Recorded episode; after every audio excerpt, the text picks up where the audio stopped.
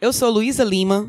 E eu sou o Roberto Rudinei, e esses são nossos pitacos sobre a segunda temporada de Mind Hunter. Inflatable doll Lover ungrateful I blew up your body But you blew my mind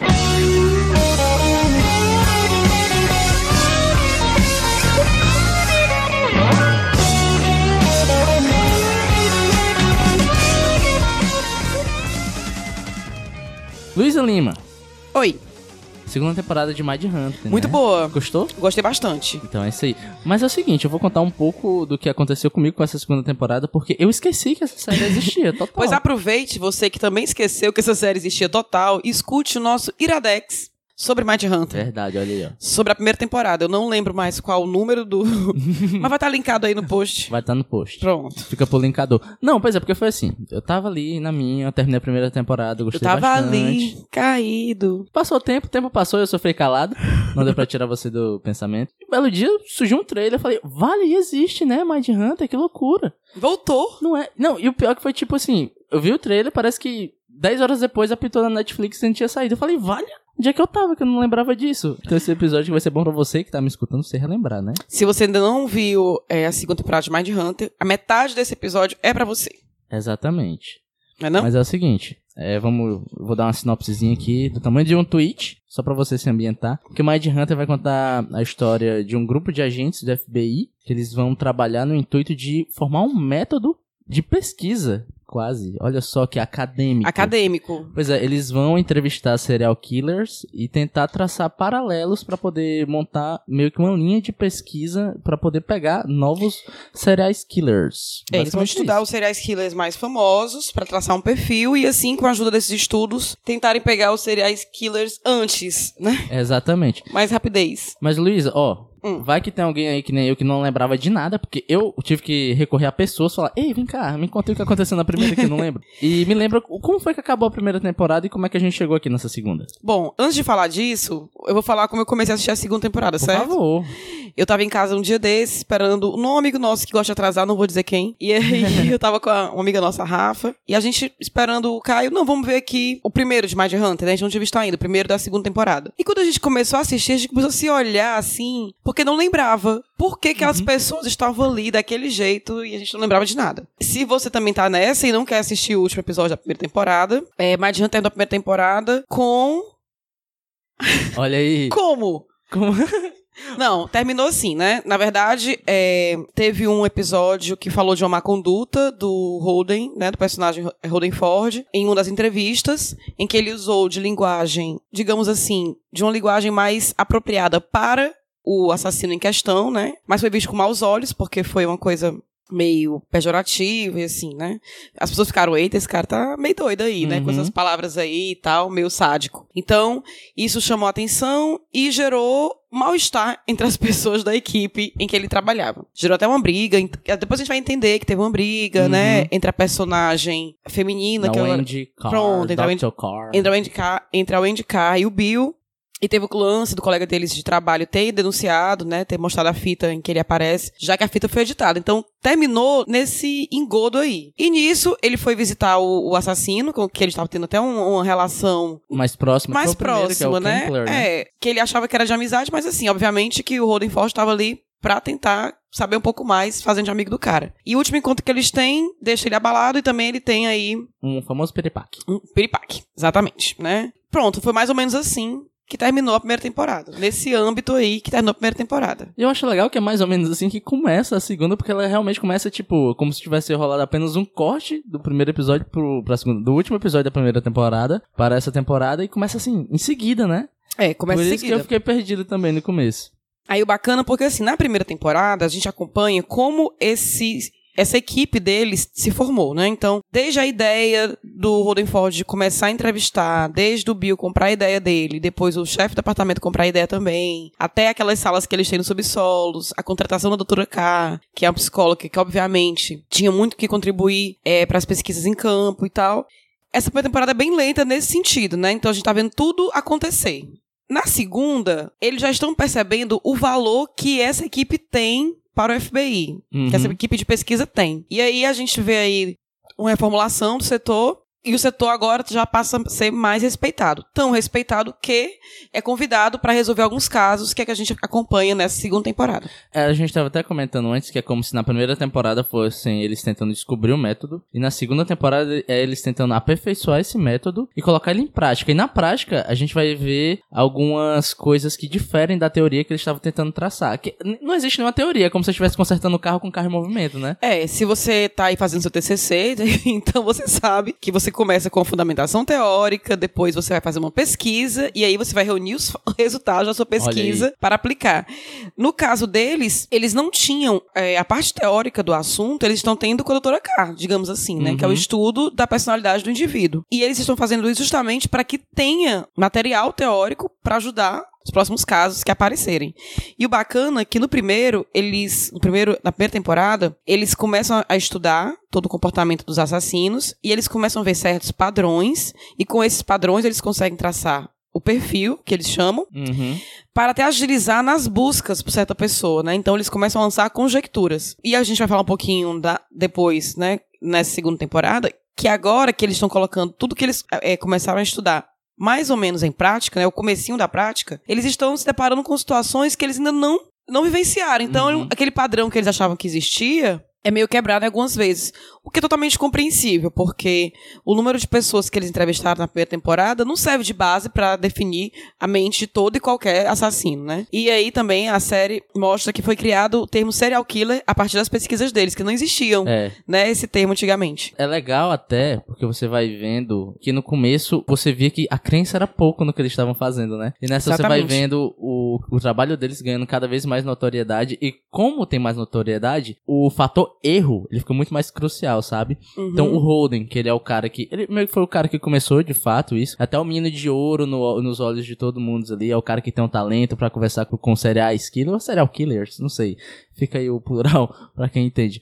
Mas o lance é que isso talvez seja o maior conflito que o personagem tem nessa temporada. Na primeira a gente tinha um conflito mais humano com ele, mas nessa não. Nessa ele questionando o próprio trabalho e tendo o trabalho dele questionado, e o talento dele pra fazer o que ele tá fazendo sendo questionado. Então, a todo tempo, a cada caso que ele vai tendo, ele vai sempre batendo nessa tecla. Eu tô certo, eu tô certo, eu tô certo, mas, as mas várias vezes você vê eles questionando, tipo, ok, eu tô certo, mas será se, né?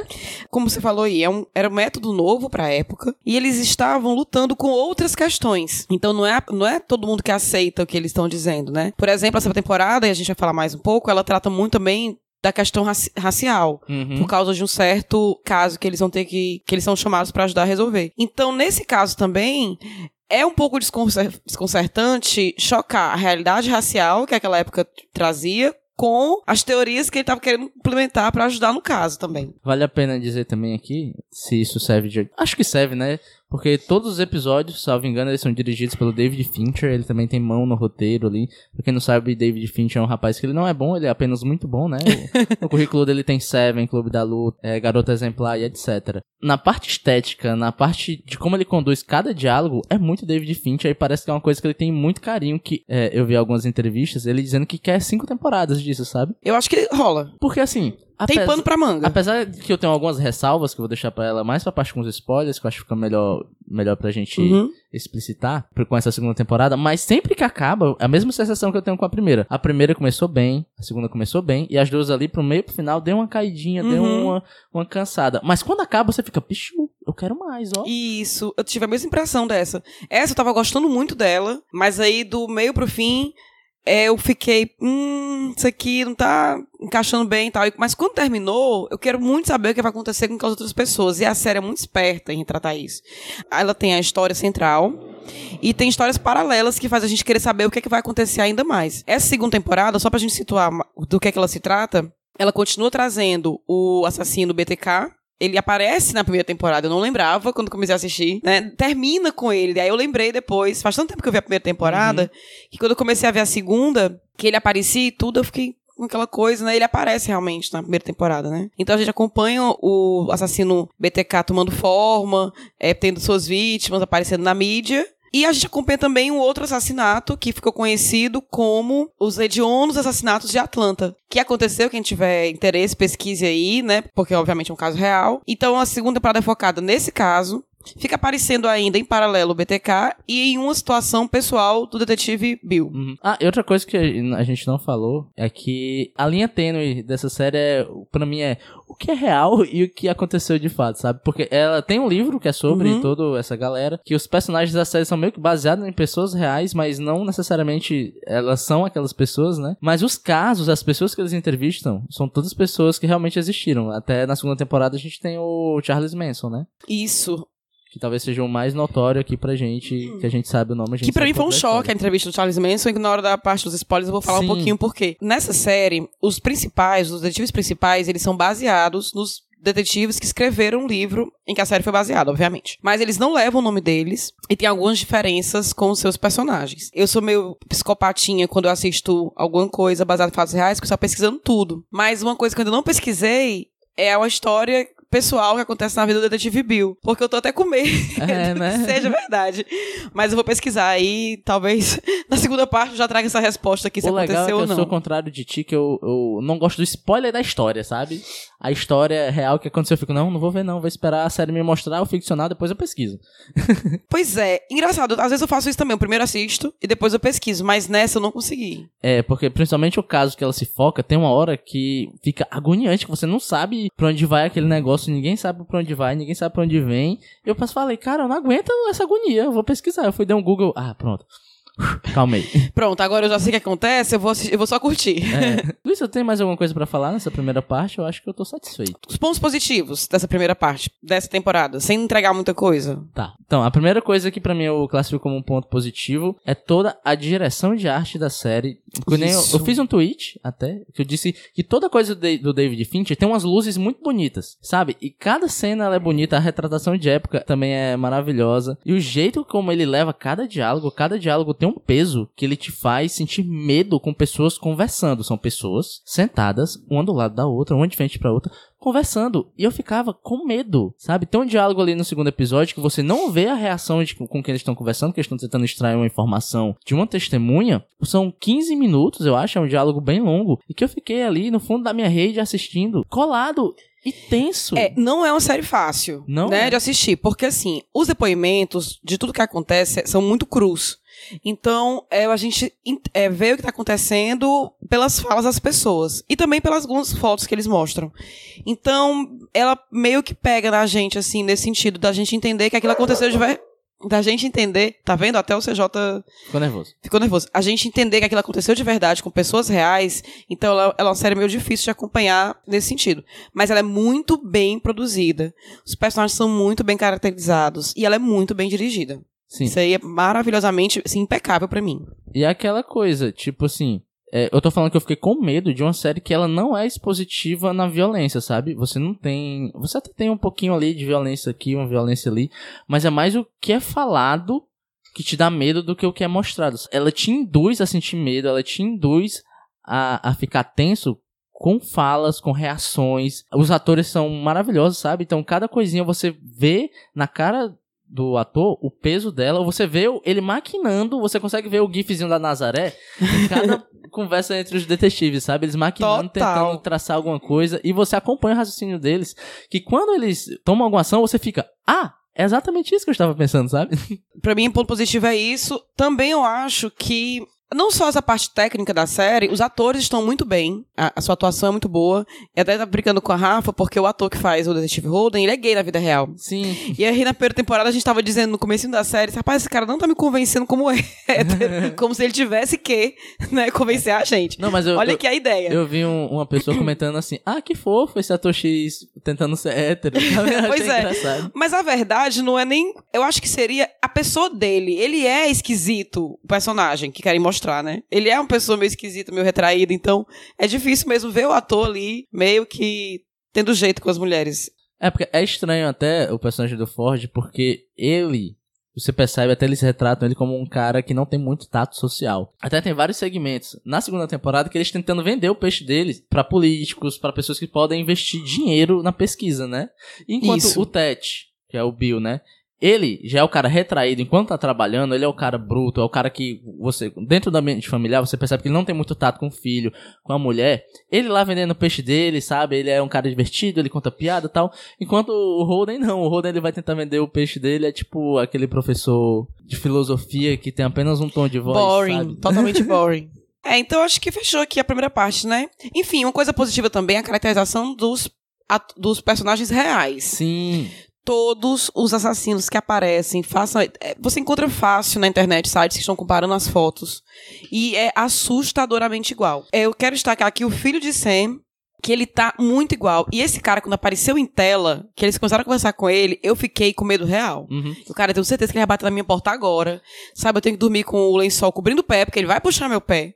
Eu fiquei com medo real dele aparecer lá em casa. Luísa, e mais do que a caracterização, sabe, de maquiagem, figurino e tal, é o trabalho dos atores e de pesquisa do texto, porque eles retiram fala dos Uhum. assassinos, falas que eles disseram em entrevistas de verdade, sabe? Cara, foda E assim, demais. Tem vários vídeos que, se você for dar um, um Googlezinho no, no YouTube, você vai ver as frases que o personagem fala na série com o que ele falou na vida real. E, cara, é muito assustador porque, assim, é muito idêntico, sabe?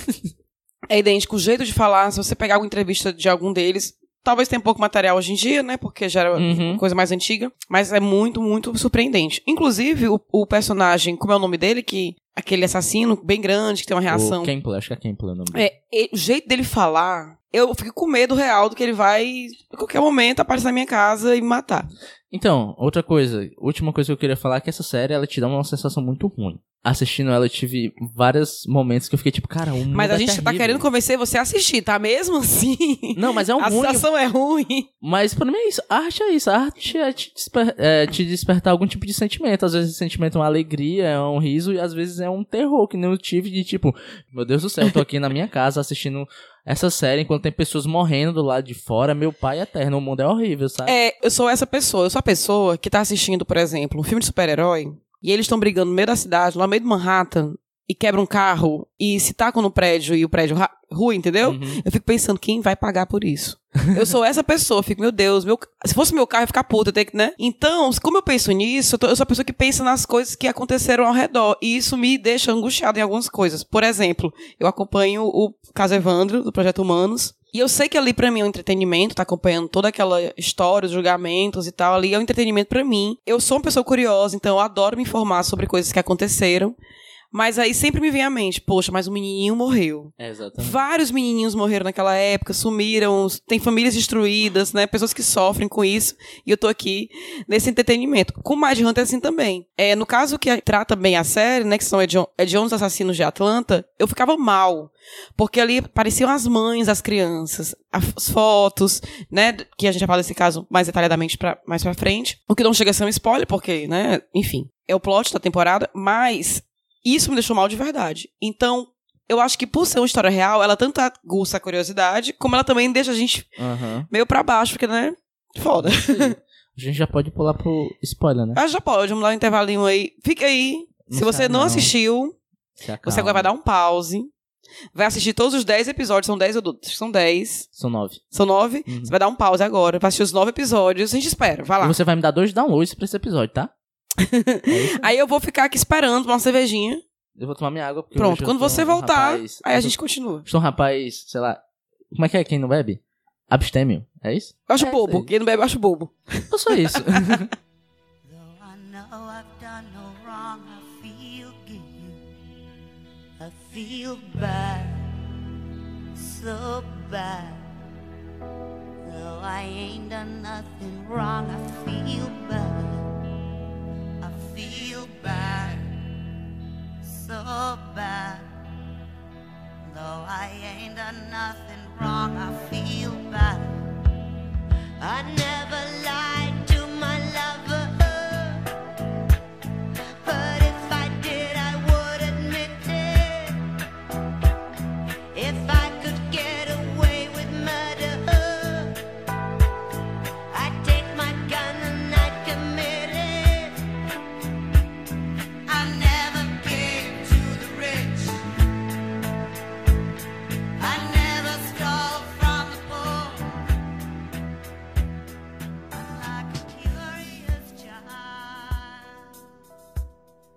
Então, Luísa, voltamos agora com spoiler. E aí, assistiram?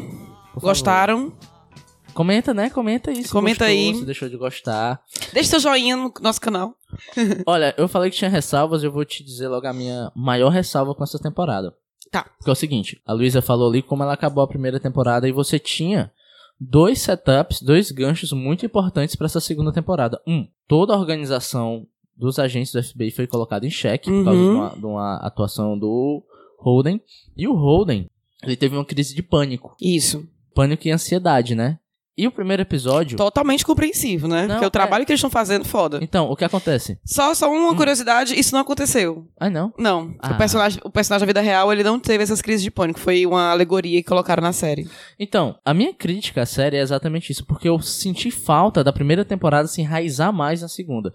O que eu quero dizer com isso é o seguinte: nessa temporada, os personagens principais são o Holden, o Bill Tet e a Wendy Doutora Carr. K. Todos eles têm um conflito em comum, que é fazer o diabo desse método funcionar. Uhum. E pra cada personagem, eles têm um conflito particular que é pra você humanizar mais o seu personagem. Isso, né? gente se importar com aquelas pessoas, torcer por aquelas pessoas, né? É importante. O Bill, ele tem um lance do filho dele, que o filho dele. Eu não lembrava que ele era adotado. Ele não tem muito tato com o filho dele. O filho dele se envolve em um crime. A gente vai falar mais disso depois. A Wendy Carr tem um conflito que é meio banal assim, até que ela tem um. Ela é lésbica.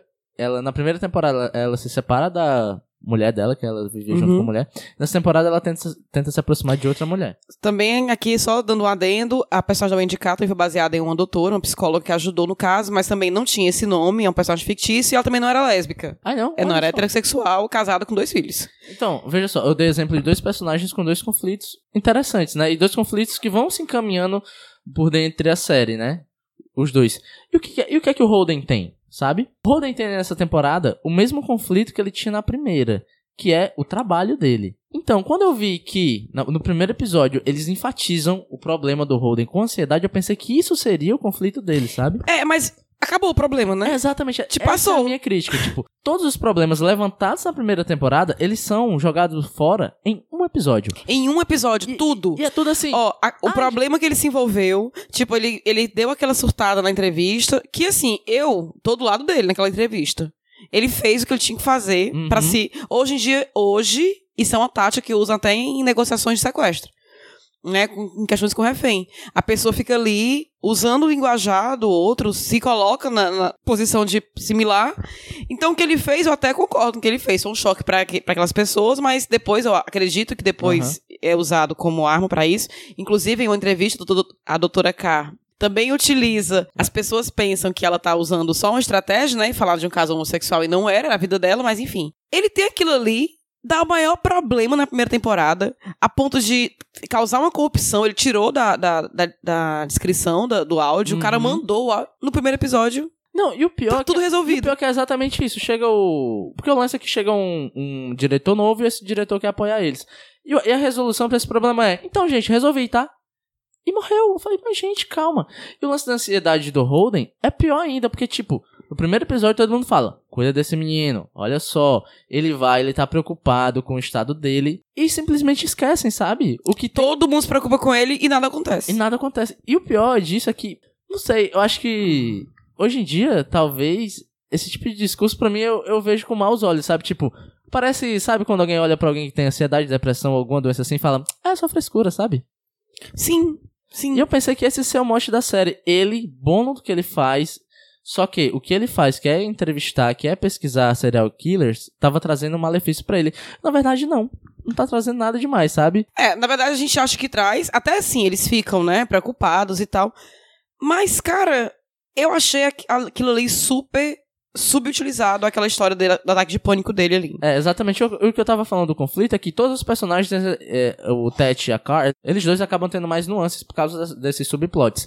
O Roden não. O Roden parece um personagem mais liso nessa temporada. sabe? Sim, mais linear, totalmente. Engraçado que o problema dele acaba humanizando mais os amigos dele do que ele. Porque aparece muito mais os amigos dele preocupados no que vai acontecer com ele do Uhum. que ele. Ele teve aquele ataque de pânico e não teve mais.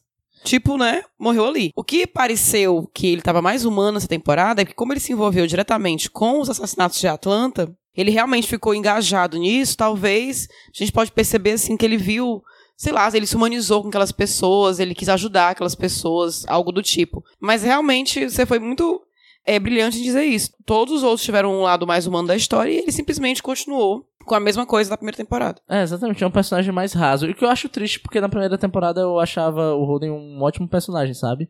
Todo o conflito dele, tudo que ele tava tentando fazer, eu achava interessante. É tanto que eu fiquei surpreso, porque sabe aquela thread que tem. Eu tô falando muito, tô falando muito de Twitter aqui, mas tem uma thread que eu vi que era tipo. Melhor rede social. Três personagens ficcionais que você socaria. Eu ouvi uma pessoa compartilhando no Holden. Eu falei, não, mas é. Ele é. Ele, é gente amorzinho. boa, ele é de boinha, sabe? É, assim, eu realmente eu nunca socaria o Holden, eu gosto dele de ainda, eu ainda gosto dele, eu só acho que realmente a série faz isso. Humaniza muitas outras pessoas e ele teve pouca. Eu acho que a trama dele, se você quiser separar, assim, o que a série quis fazer, ao meu ver, a doutora K teve o lance dela de se assumir para os colegas, sair do armário, porque ela tem um conflito interno com isso.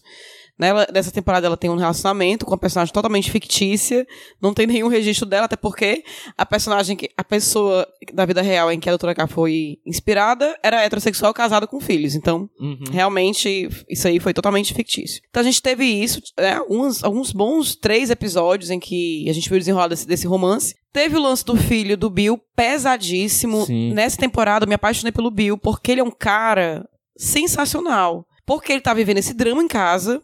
E ele tem um puro trabalho difícil. E ele, ainda assim, ainda socializa com os chefes. Então, assim, ele, é, é como se ele soubesse o que ele tem que fazer. Sabe? Eu tô aqui no jogo e vou jogar o jogo. Então ele sabe. E ele, ele socializa com a galera, ele usa o trabalho dele pra entre... Ele usa o trabalho de entretenimento. Eu ia adorar. Como não? Tem um amigo que faz isso, que entrevista. Eu ia perguntar, eu ia encher o saco. Eu marchei aí. Como é? Como é que Charles Manson é? Foi o que você sentiu? Só que aí ele tá passando pra crise familiar. Foda. Né? Pra- é, quem já viu, e aqui com spoiler, o filho dele participa de um assassinato de uma criança de um ano e meio. E o menino estranhíssimo tá, tá passando por uma situação foda com a mulher e com o filho. E o Holden, qual, é- qual é o plot do Holden? É ele ter, se- ele ter se aproximado das pessoas de Atlanta, daquela Uhum. moça, né? Que foi um interesse ali romântico que não deu em nada. E aquelas mães. Ele é a parte mais interessada, é ele que quer resolver, ele Aham. quer ir pra lá. Mas não ficou muito. É, não, não, foi muito bem É feito. porque no final fica apenas, tipo, é, o Holden está preocupado com o trabalho. Tá, mas todos os outros também estão, sabe? Só que cada qual tem alguma um quesinho a mais que humaniza o personagem no sentido de que, ok, o cara não é só trabalho, entende? É, na Ele primeira temporada ele tinha a namorada, né? Aham. E nessa, ninguém Nada. sabe o que aconteceu com ela, né? Exatamente. Tchau. E eu adoro o personagem do Bill, principalmente nessa temporada, porque ele é esse cara que ele tá em vários setores, que nem, que nem tu falou. E em vários setores ele tá tentando passar a, a sensação de que ele tá no comando, que ele tá bem, tanto no trabalho, quanto para o chefe, quanto para a esposa, quanto para o filho. Mas você sente no olhar dele que ele tá se fudendo, literalmente, pra tá conseguindo equilibrar tudo aquilo, sabe? Ele me lembra até, ele me lembrou até um pouco meu pai, que eu trabalho, meu pai também é um trabalho, meu pai trabalha com segurança pública, né? Uhum. Então é um trabalho pesadíssimo, né? Assim, ele, meu- ele também vê muitas coisas. E meu pai sempre chegou em casa, maior paz do mundo, sabe? Raramente eu vi meu pai sendo uma pessoa agressiva ou externalizando o estresse dentro de casa. E o Tete, eu senti muito isso. Tipo, ok, eu tô lidando com um assassinato de 20 crianças. O meu filho. tá com esse- Assustador essa história, gente. o meu filho, ele está com um problema gigante, primeiro de psicológico, né? Que o filho dele claramente tem algum, Uhum. algum problema ali. Além disso, meu filho meio que sugeriu crucificar um bebê, quase. Caramba. Só que quando ele chega em casa, você vê que ele tenta não deixar isso passar pra esposa, não deixar isso tocar no filho, é tanto que ele é muito carinhoso com o filho. Uhum. E é um carinho que ele não sabe como passar pro filho, sabe? Tipo, você sente que ele quer se aproximar do filho dele e não, e não sabe como. É muito tocante, sabe? Apesar de não ser algo explicitamente pra ser emocionante, mas eu fiquei emocionado com ele tentando só tomar um sorvete com o filho, sabe? Meio de toda a merda que tá acontecendo ali em volta dele, ele só quer um minuto de paz. E ele não pode, em momento algum, explodir. Porque se ele explodir, tudo aquilo vai ruir. Porque ele, no meio daquela organização, ele é, ele é o centro, né? Ele tem que cuidar do Holden e ele tem que conversar com a doutora Carr sobre todos os, os casos, né? Ele não Uhum. pode, ele é o cara que, de todos, ele é o, ele é o que menos pode errar, né? É, eu achei muito bacana essa, esse foco no Bill. Nessa temporada, eu acho que dos três personagens ele teve um foco maior. Justamente pelo caso em que o filho dele se envolve. Mas nada disso que a gente tá falando aqui, esses, esses pontos sobre a personalidade do Holden, interferem no- na história, né? Foi muito bem contada. Eu achei, eu achei assim, tal hora, o caso de Atlanta ficou meio cansativo. Uhum. Eu acho assim que demorou muito, talvez até pra mostrar pra gente que foi um caso difícil, que realmente demorou, teve assim algumas buscas que foram infundadas, teve todo o lance dele lançar um perfil do cara que não foi aceito pela pelo cena política de Atlanta. Só pra é, colocar aqui em plano, esse caso foi um caso em que mais de 20 meninos negros foram assassinados. Meninos de 11 11, 14 anos. Teve só dois adultos na história, né? Um de Uhum. 18 e um de 26. O resto era tudo criança. Então, o que tá acontecendo esses crimes são meninos negros. Na época, a comunidade negra acusava, obviamente, a Ku Klux Klan. Mas, o, o- entre as pesquisas que o Roddenford fez, ele percebeu que o predador tinha que ser um negro, porque quando eles botavam um branco pra abordar as crianças negras, elas não interagiam, não iam. Então, era mais fácil um negro Uhum. se infiltrar na comunidade de Atlanta, onde estava acontecendo, do que um branco.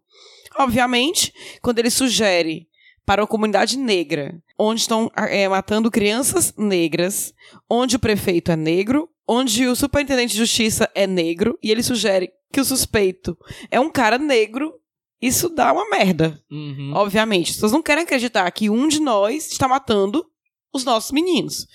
Então, é muito legal esse, esse pontuamento sócio- sociopolítico. E ele, o Holden, é tão. é, eu não quero dizer ingênuo, ele não é ingênuo, mas ele é tão.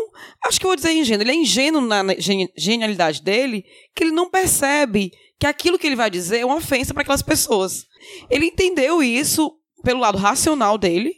Olha, realmente eu fiz aqui alguns testes, a gente viu atrair algumas crianças, viu que as crianças é, é, confiavam nos negros e tal. Então a gente imagina que o cara seja um negro. Ele não imagina que aquilo vai ofender aquelas pessoas.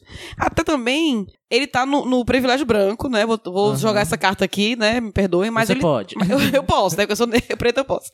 Mas ele tá no privilégio branco de dizer. Pra ele, isso não. Por exemplo, ele não se ofenderia se alguém chegasse pra ele e dissesse: Olha, eu acho que tá matando essas mulheres é um cara branco. Até porque eles estão atravessando. Como eles estão criando. É, eu só quero falar profile, né? Opa! Como eles estão criando Sorry, perfil. faz. Sorry. Como eles estão criando o perfil das- dos assassinos, eles estão percebendo também que eles avançam a linha racial, né? Uhum. Então, brancos matam brancos, né? Dificilmente o negro mata mulheres brancas. Tem todo uma, um estudo sobre isso. Mas a gente entende porque que aquelas pessoas se sentiram ofendidas em uma terra que tava lá, a KKK lá, dominando e. e- não, não dominando, mas assim, né? Tomando força. Obviamente que quem acha que quem quer Uhum. acabar com os negros são os brancos racistas. É tanto que eu gosto. Acho que são os dois últimos episódios que foge um pouco da investigação, porque eles acabam descobrindo antes, né? Do fim Uhum. ali. E vira meio que um estudo sobre a mídia, né? De como é, a mídia tava vendo o caso, de qual que era o problema de solucionar esse caso para a política em geral, e de como a mídia tava em cima, de, tanto do, do caso deles quanto em cima do FBI, né? Porque o problema também é que o método falha e o método não pode fa- falhar porque eles têm que mostrar que isso é bom para a mídia, né? Isso. Olha só como o FBI é eficiente, sabe? Então tem vários conflitos é, dentro desse caso que fogem só do pegar o assassino, sabe? É mais multifacetado, eu acho. Vale ressaltar que é uma época que os assassinos eram estrelas. Existia um fascínio sobre essas pessoas, ainda hoje existe, mas como, né, assim, hoje em dia não é mais como era antigamente. Ai, que frase feita, né? A, Não é? a frase de uma pessoa velha. Ai, gente, desculpa. Mas era uma época que os assassinos, eles estavam na mídia, eles faziam muito sucesso, existia muita curiosidade a respeito deles. Inclusive, muitos deles adoravam o show midiático. O cara, o assassino de Atlanta, quando foi descoberto, convidou os jornalistas na casa dele. Uhum. Pra dar uma entrevista, dizer que era inocente e tudo mais. Mas assim, mesmo que ele seja culpado ou não, né? Vocês vão assistir. Ah, tá dando um spoiler, mas enfim. É porque ele não foi quem, quem acompanhar o caso. É quem pesquisar o caso vai ver que ele só foi acusado legalmente de dois assassinos, dos mais de 20 que foram atribuídos a ele. Mas assim, tem uma situação muito foda que quando um cara branco é considerado culpado, ele não tem identidade revelada na mídia, na imprensa.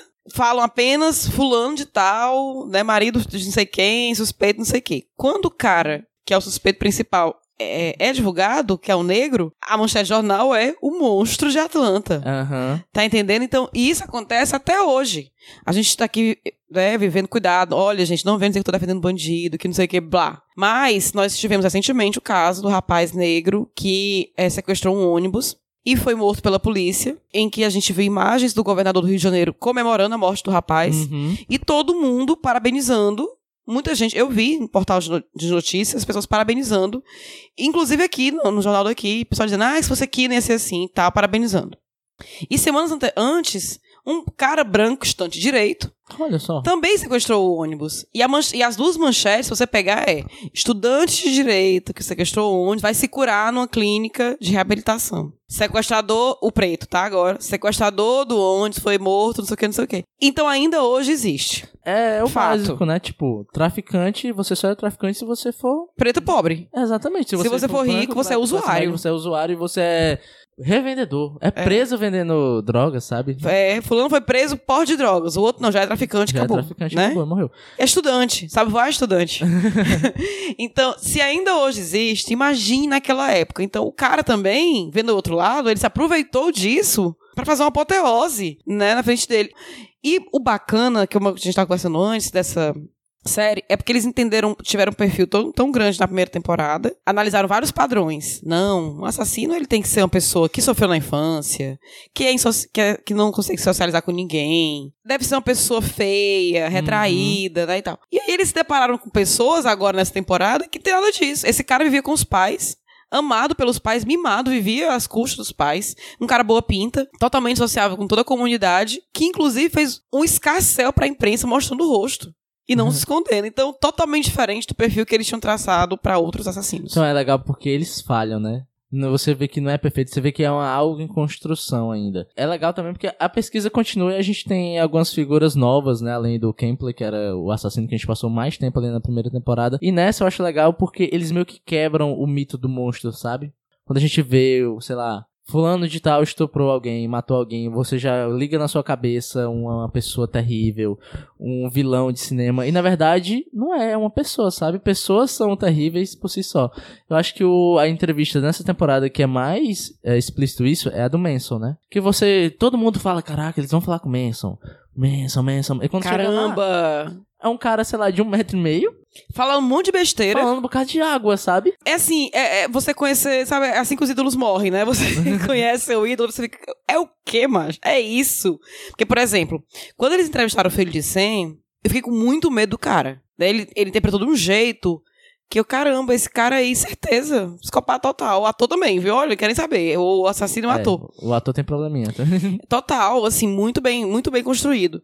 E os demais, na verdade, eu acho que isso é da sociedade. A gente, a gente não quer aceitar que a humanidade seja capaz. Então a Exatamente. gente endemonia, demoniza ou endeusa, A gente meio né? que despersonaliza aquela pessoa e cria um estereótipo em cima dela pra poder meio que justificar as ações dela. Isso, eu tenho uma Sendo amiga... que é Ah. uma pessoa, É uma sabe, pessoa cara? normal. Eu tenho uma amiga que ela fala o seguinte, quando ela, a gente vê casos, né, de, de violência contra a mulher, e alguém fala, ah, esse monstro é um monstro, ou, ou é louco, ou tem problemas, ela, não, é um homem. É um homem, exatamente. Né? É um homem, todo homem, e aí eu bo- boto homem e mulher, todo homem. Não é violenta, mas digamos assim, em potencial, tem potencial para. Então, lógico que muitos deles, dos assassinos, têm problemas psicológicos, é bom colocar isso, né? Não tô dizendo que são todos normais e tal, mas a gente bota esses caras em um patamar. O Charles Manson, endeusado, e a gente conhece aquela pessoa e fica se perguntando, a mesma coisa que eles se perguntaram, como é que um cara desse conseguiu atrair pessoas instruídas pra entrar na família dele, na seita dele e cometer crimes em nome dele. Tipo, você não entende. Uhum. E aí, mas também aí tem outro lado. Será que essas pessoas já não cometeriam os crimes e estavam usando o Charles Manson como desculpa? Exatamente. Então, né, o Deus Charles Manson, na verdade, era só um bode expiatório para as pessoas cometerem suas atrocidades, né? Pois é, eu gosto dessa quebra de expectativa que a gente Total, tem, sabe? Você fica, total. "Caraca, lá vem ele. Quando a fé é um, um maluquinho falando água, sabe? Total, Charles Manson maluco, ba- bateria palmo pro sol na Praia dos Crush, certeza. Exatamente. Tava lá. E assim, essa perspectiva dele ser uma pessoa normal é muito mais assustadora pra mim, sabe? Porque eu acho que é isso que me dá a sensação ruim nessa série, que é assim, meio que você sabe disso, mas é, nessa série ela te deixa explícito que a violência pode vir de qualquer lado, a violência não tem um estereótipo. Qualquer pessoa pode ser uma pessoa violenta, sabe? Rapaz, e o que eu acho foda também das entrevistas deles é porque, assim, alguns deles são pessoas agradáveis, charmosas, tá entendendo? E você fica ali ouvindo o cara e, e ao mesmo tempo, não, eu não posso simpatizar, é errado. Totalmente errado me simpatizar com essas pessoas. Então, só pra falar um pouquinho, nessa temporada aparecem mais personagens reais, assassinos reais, do que apareceram na primeira. Na primeira também eram assassinos reais, mas pouco conhecidos, talvez por nós, né? Acho que deve, nos Estados Unidos eles devem fazer aí um sucessinho. Mas aqui, a gente vê de novo o Dennis Rader, que é o BTK, que eu acho esse nome... Eu só lembro do sanduíche. Ai, É, gente, né? perdão. Como o sanduíche é o quê? Acho que é BTK também, né? É, não, não. Enfim, no caso aqui, não é tão divertido como no sanduíche, né? É bind, torture and kill, que é amarrar, torturar e matar. Devido à forma que ele matava suas vítimas. Ele, já- ele já apareceu na primeira temporada, aparece de novo na segunda. Se você procurar na internet, tem umas fotos aterrorizantes dele. A gente vê também o Elmer Wayne Ainley, que o ator que faz esse personagem, é o ator que faz o Henry, ele fez o Ned Stark jovem. Em Game of Ah, Thrones Verdade. né? Mas aí ele tá bem caracterizado pra parecer com o, o criminoso da vida real, idêntico, né? Ele é, ele é conhecido por ter matado, ele ajudou nos anos 70 o assassino que é conhecido pelo Candyman, que ele abusava sexualmente de meninos, torturava e depois matava. E esse cara, ele era uma vítima do, do Candyman e acabou se tornando seu cúmplice. E ele acabou matando esse parceiro, né? E, e o matou com os tirinhos aí. É bem real. O pra mim, o mais amedrontador de todos, não pelo serial killer, mas pelo ator que interpretou, que é o David Berkowitz, que é o filho de Sam, né? O Son of Sam. A maquiagem é muito espetacular. Assim, quando eu vi, eu imaginei que era maquiagem, assim, não por ser mal feita, mas assim, não, esse cara tá tão bem colocado de um jeito, aí eu fui pesquisar o, o, o assassino, né? É, é É igual. assustador. É assustador. A mesma boca. Acho que eles foram selecionar os atores. Vamos ver quem tem essa boquinha aqui. Porque maquiagem dá tudo, mas a boca do cara tá igual. E ele fala muito de um jeito que é muito igual. A gente vê de novo o Kemper, né? E também o Kemper é outro, que a caracterização é assustadora. O jeito de falar dele é, é muito assustador do jeito do cara.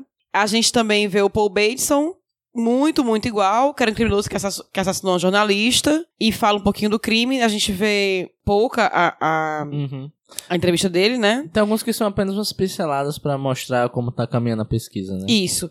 O outro a gente vê que é o Júnior, né? O William, William Joseph Pisser Jr. Inclusive tem uma foto do cara que tá muito idêntica a uma cena em que ele aparece lá em, em Mad Hunter, sabe? Eles botam. Uma, tem uma cena que ele aparece no quarto dele com uns, uns doces lá que ele Uhum. gosta. E tem uma foto de- desse cara na vida real assim. Tá igual, igual. O Tex Watson também que aparece. O Harry Hance, que é um negro que mata prostitutas. Eles entrevistam esse cara também. E por fim, o Wayne Williams, que é o suspeito dos mais de 20 assassinatos dos meninos de Atlanta. Então esses são todos os, os, serial killers que aparecem na segunda temporada. E assim, é, acho que pra finalizar, o- os meus dois pontos que eu menos gostei da série foi o lance que eu falei, Uhum. do peso que tem a primeira temporada nessa, que é quase zero. E eu acho que o caso, é, a partir ali do meio, a gente foca só nesse caso, né? De Atlanta. Isso. É um caso legal, é um caso interessante. Eu entendo a intenção de você fazer a narrativa parar, porque realmente a investigação parou também. Mas eu acho que meio que passou da conta, sabe?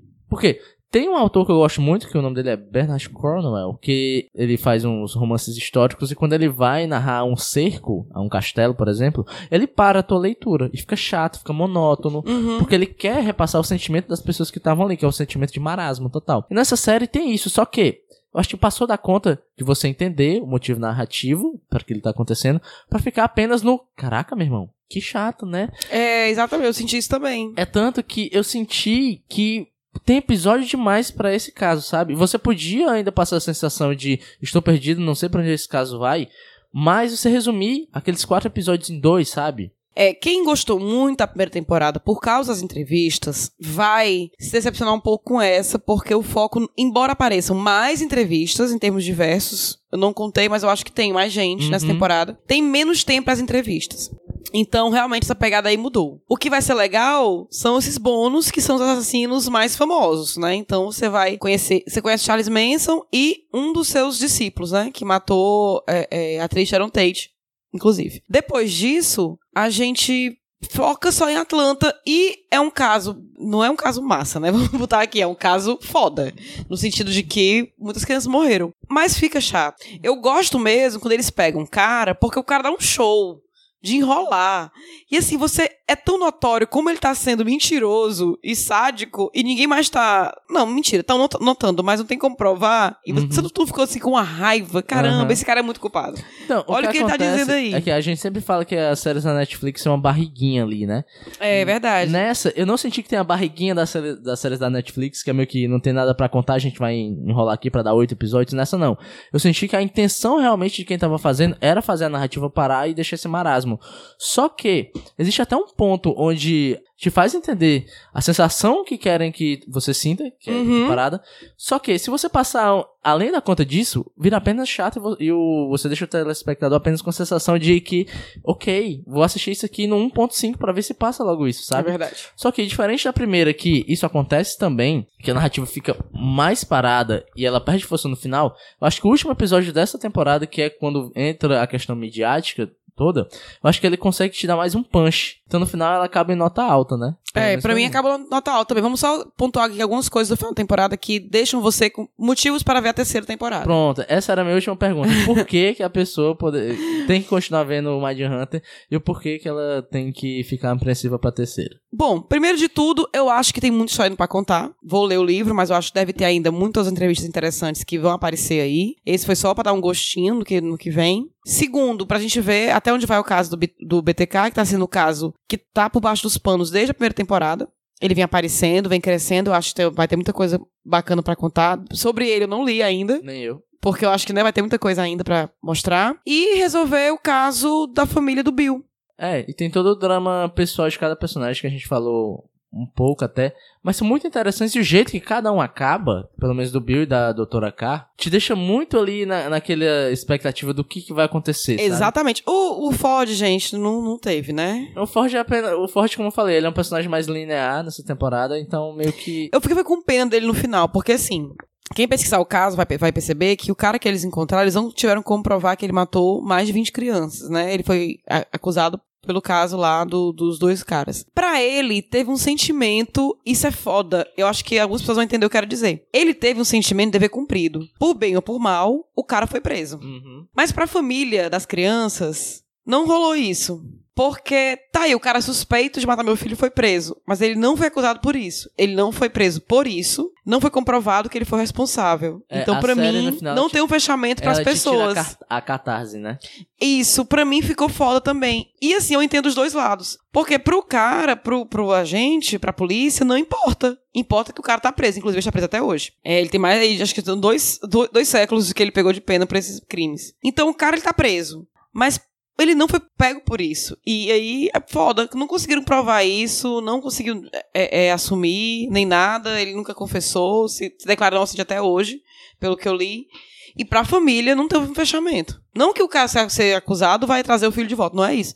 Mas não teve, não teve aquele fechamento. Né? Pois é, pra mim é o seguinte: é, Mind Hunter, a segunda temporada, pra mim, tudo que ela acertou na primeira, ela acerta na, na segunda. O jeito que os diálogos são conduzidos é assim, ó, todo jogo de ação e reação de você ver cada mili expressão de personagem ouvindo o que ele o que está sendo dito, você vê ele reagindo ali, você vê ele maquinando, continua sensacional. Perfeito. Ele consegue te dar um medo com diálogos, que é uma coisa rara. Toda a filmografia ainda é linda, só que ele ainda peca no mesmo ponto da primeira temporada, que é ter um meio ali meio arrastado e perder muito da força que a série tem. Isso. Então, assim, se você gostou da primeira temporada, você- eu acho muito provavelmente você vai gostar da segunda. Vai. Mas se a primeira não te pegou, É, amigo. Não, não vai rolar. Insista não, a vida é curta. Pra que ver coisa que você não quer, né? Eu, eu acredito nisso. Mas ah, pra mim, pra mim continua sendo uma série muito, muito boa. É, eu não quero ficar dizendo, ah, é a melhor coisa. que você- Não é, mas é uma das melhores coisas da Netflix. Com Concordo. certeza. Assistam e a gente tá aqui esperando ansiosamente a terceira temporada. Pois é, isso aí. Acho que tá na hora de dar tchau, né, Luísa? Tá, tchau. Então, tchau. Bye. Aqui No, no Pitacos a gente tem- também fala aquele de Eu fui Roberto Dinei. Eu continuo sendo Luísa Lima. E esses foram os nossos pitacos. Pronto.